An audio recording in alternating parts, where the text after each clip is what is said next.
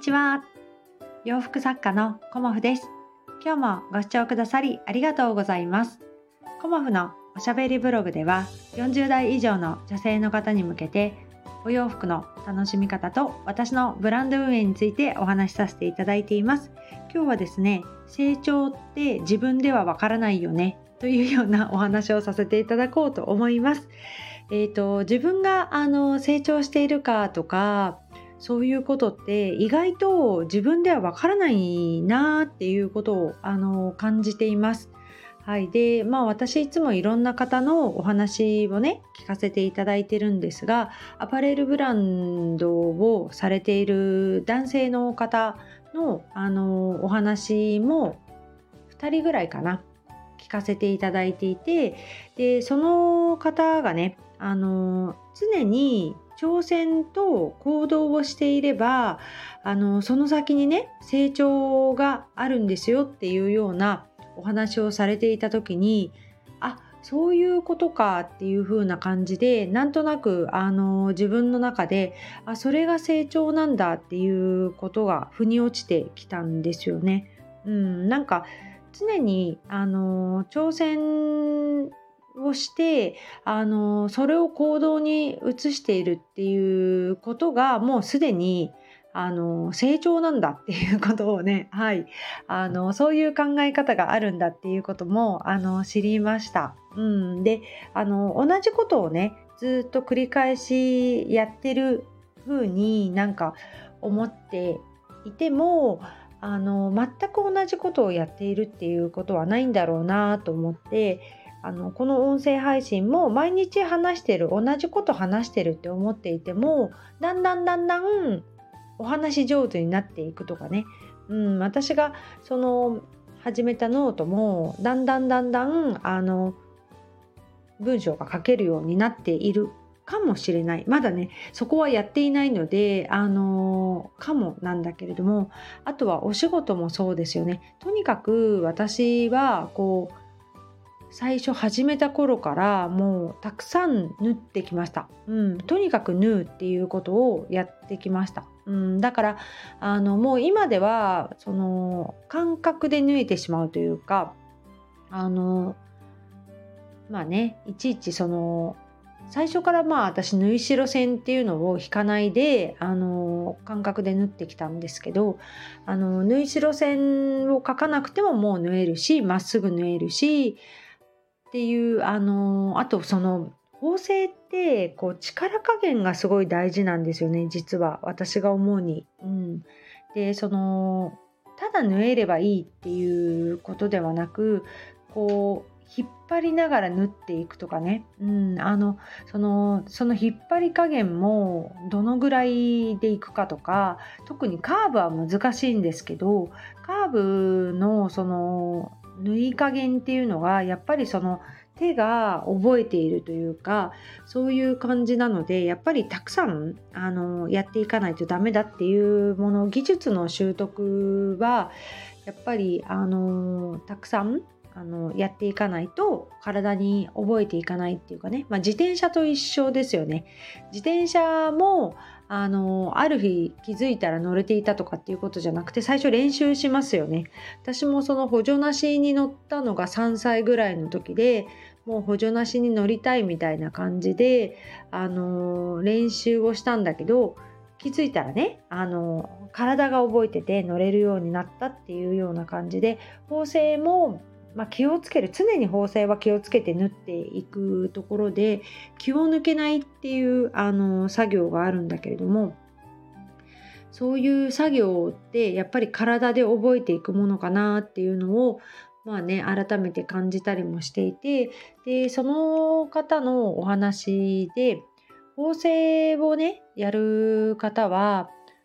やっぱりその性格っていうかタイプがあってこう素直な人じゃないとあの縫製ってなかなか難しいですよねっていう感じなんです。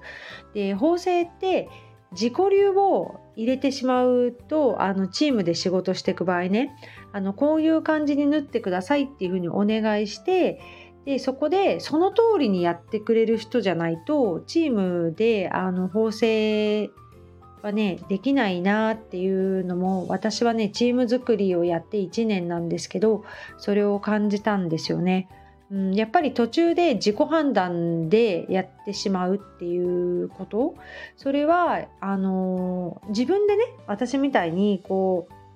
デザインして自分でものを作り出している人なら別に全然自分の判断でやっていいと思うんですけど縫製委託の場合はやっぱり言われた通りに縫えるっていうその性格ですかね、うん、それがないとその縫製の仕事は向いてないかなっていうふうに思うんですよね。でその方もそうやっておっしゃっていてやっぱりそのその方その方もそうだしその仕事ごとにこういう性格の人はこういう仕事に向いてますっていうのがあるんですよね。で私の仕事はやっぱり納期があって初めて成立する仕事なのでこうダラダラとやっているっていうのもこの仕事には向いてないかなっていうふうに思ったんですよね。うん、やっぱり縫製の仕事ってあの自分でいつまでに仕上げるっていうことを決めていないとこうどんどんどんどん日が経ってしまうのでそういうところもあのルーズな人はなかなかあの向いてないかなっていうのをねあの人からそういうお話を聞くことによってね自分にも置き換えてみて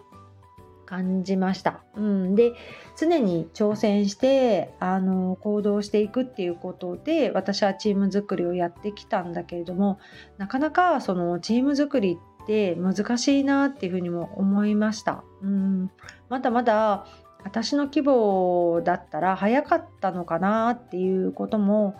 あの感じていてで自分があのできること、うん、できることに何だろうね。あのまだまだ足りてなかったというか自分の力が足りなかった、うん、っていうことを感じてこうチーム作りの前にまずやることがあったんだなっていうことをこう1年経ってみて思いました。うん、やっぱり人に仕事をお願いするってかなりのその労力と精神的なプレッシャーがかかるんだなっていうこともあってで主人にも言われたんだけど仕事をお願いする人に自分があの遠慮があるともうそこはあの頼まない方がいいよっていうふうにも言われました。うんだからあのどうしてもね私遠慮してしまうんですよね。うんだからもうすごくあのいついつまでにやってくださいっていうことも強く言えなかったりもしてやっぱりでもそれは言うべきだなっていうふうに思っていてでその私のねコモフをずっとその支えてくれている一番のスタッフのお友達には言えるんだよね。やっぱり向いてる方向が一緒というかその私の状況を理解してくれているからっていうのがもちろん大きいのもあるし私の性格を理解してくれてるっていうのもあっていついつまでに頼むっていうね もうできなかったらしょうがないけどいついつまでには頼むっていうあの無理難題をあの伝えたりもしているんだけれどもでもやっぱりそれをしていかないと仕事が回らないのでこうタイミングっていうのもすごく大事だなっていうことも改めて感じました。はい、で挑戦して行動するっていうこと、うん、まあ同じ言葉には見えるんだけど何かをやりたいですって言ってその行動に移すっていうことがあの早ければ早いほどこう身になっていくっていうふうに思いました。うん、なんかだんだんあの準備をしてで落とし込んでじゃあ行動っていうこともすごく大切なんだけれども私みたいなそのまだまだスモールビジネスで駆け出しの人はもうどんどんどんどん行動に移していくっていうことがすごくあの失敗もするんだけれども、まあ、失敗の方が多いんだけれどもすごく得るものがあるし次へのステップにつながるなっていうふうに思いました。うん、でやめる勇気っていうのもすごく大事であのいろんな方に応援してもらったからとか支えてもらっているからとかっていうことでこ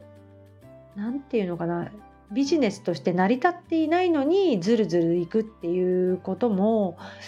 私はどうかなって今思ってるんですよね。うん、やっぱり仕事なのでこう損切りをするタイミングっていうのも大事なんだなっていうこともあの学びました。うん、だからあの期待に応えたいとか頑張りたいっていう気持ちはすごく大切なんだけれどもあの仕事としてやっている場合やっぱりそこが仕事として成り立ってるかっていうところも見ていかないとねいけないんだなっていうこともいろんな方のお話を聞いてあの自分のその仕事に落とし込んでいくことができたのでやっぱり私もね今までちょっとどんぶり的なところがかなり多かったかなっていうのがあるのですごくねここ最近いろんなことをあの見つめ直してというか、まあ、仕事のね縫製の方はちょっと遅れちゃってるんだけど見つめ直すことによってねあの新たなこの一歩というか経営していくってどういうことかなっていうのがちょっとずつ見えてきました。はい、またね、あのそのお話も聞いていただけたらと思います。ということで今日はね、あの挑戦そして行動して成長、うん、していきたいなと思った朝でした。今日もご視聴くださりありがとうございました。洋服作家、コモフ小森屋隆子でした。ありがとうございました。